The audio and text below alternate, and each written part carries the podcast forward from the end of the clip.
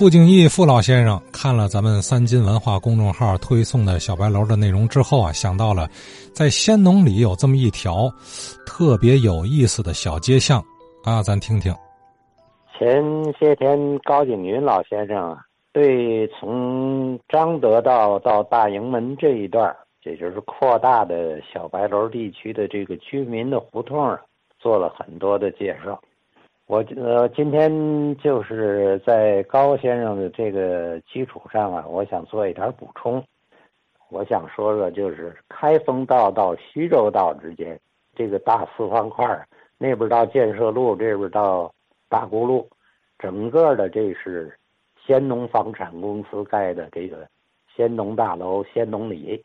这个先农里呢，一共有这个三横一竖的。像这个现在简写的“封”字儿这么一个胡同群，从大沽路到解放路，这是“封”字儿一竖。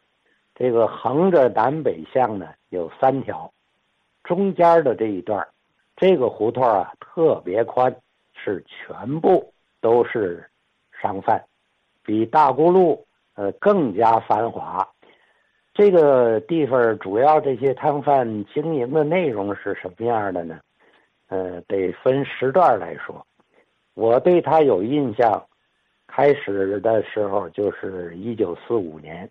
一九四五年胜利以后，在开封道这个先农里这个路口啊，出现了一个特殊特殊的行业，时间持续不长，就是买卖。私人炒卖美元和银元，呃，人数不在少数，呃，而且是公开的叫卖，呃，就是一个手拿着那么两块银元，像敲竹板一样，咣啷咣啷在手里头就这么敲，嘴里喊着“买两块，卖两块，买两块，卖两块”，就是你走过来以后，他就问你换钱吗？就是用法币，就关金，或者是美元，或者是银元的各种。币制之间进行这个倒卖交换，当时我也在这儿开了眼了。当时这个银元啊，我在那儿看到的最多的就是袁大头，除了大头以外呢，有一个孙中山像的，大伙管他叫小头，还有一个外国人的银元像，但是是中国字的一元，是站着的一个人，是谁的人像我不知道。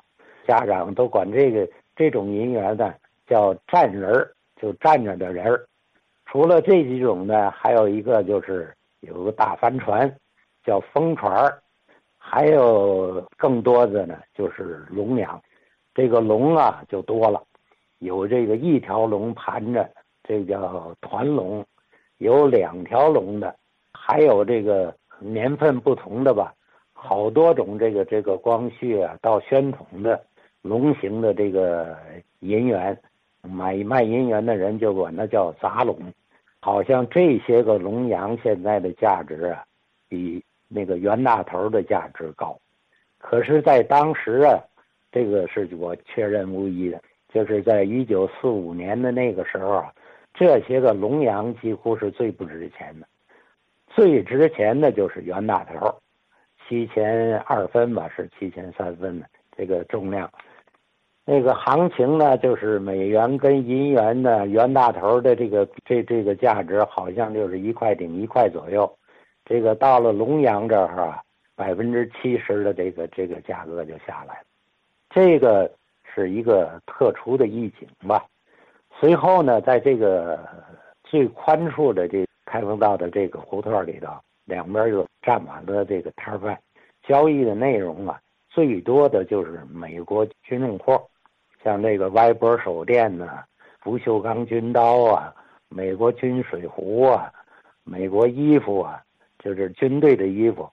那个衣服里头最最惹人眼的，也是在天津盛行一时的，就是美国皮猴。还有一种是美国夹克。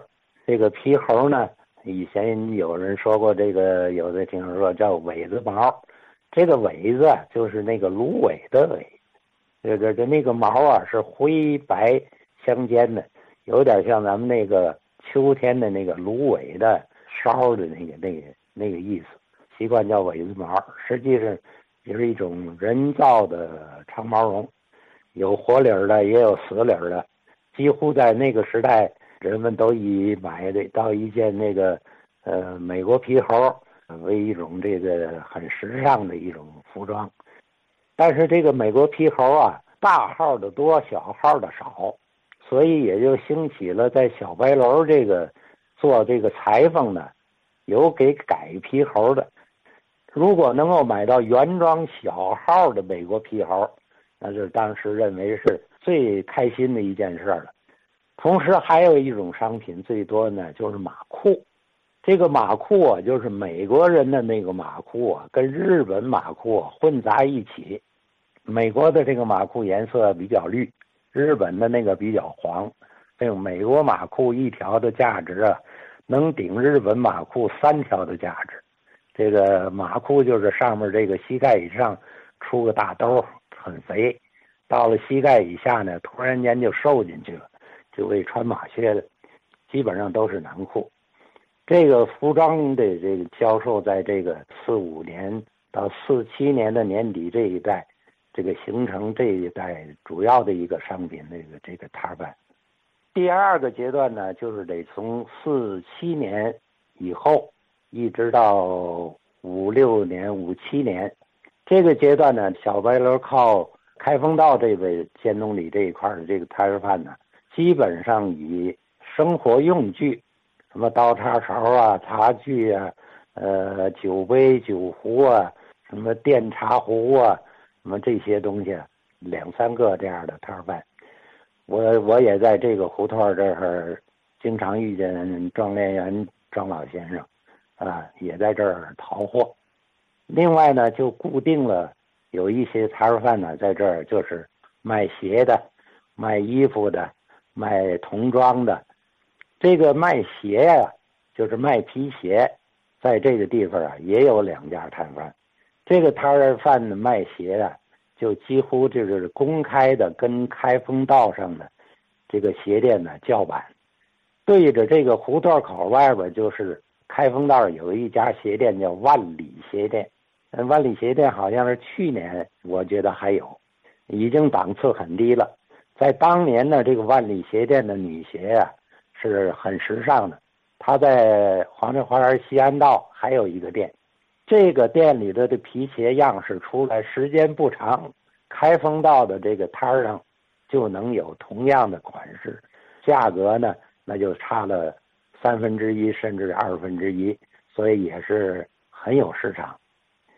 然后过了中间的这个树胡同以后，往徐州道那边走呢，我只记得有两个，就是跟我发生过关系的明显的两个摊贩，就是卖唱片的。把在徐州道口的一个路东的摊主呢，姓韩，也他们都管这这个唱片老韩，因为当时在天津卖旧唱片的小白楼先农里的这两家，应该是很有名的。这个唱片呢，主要是分成四大类，一类唱片呢，就是当时比较流行的舞曲，《意大利花园》啊，什么《风流寡妇》啊，《金玉银》啊，这这个《蓝色多瑙河》啊，呃，很著名的这些舞曲唱片。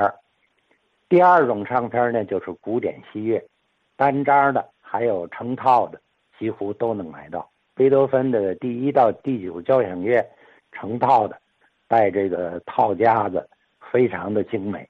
这个著名的小提琴家，这个演奏家巴格尼尼的，他们这是应有尽有。也就是这个当时天津音乐学院呢，是也就是中央音乐学院的前身，他们的师生几乎是这个摊上的常客。第三种这个唱片呢，就是周璇的这些个当时的明星的这个歌曲。解放初期也没人管。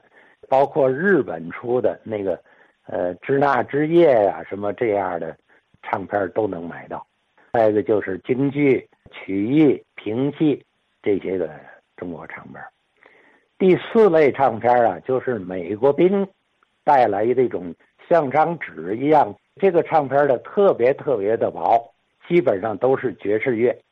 孙掌柜的这个这个唱片的摊位啊，要比韩掌柜的这个生意呢。要差一些，这两个唱片摊呢，后来为什么跟我这个有了关系呢？因为我们那个家长经营的这个委托店呢，也是在小白楼唯一的一家也经营唱片的一个商店。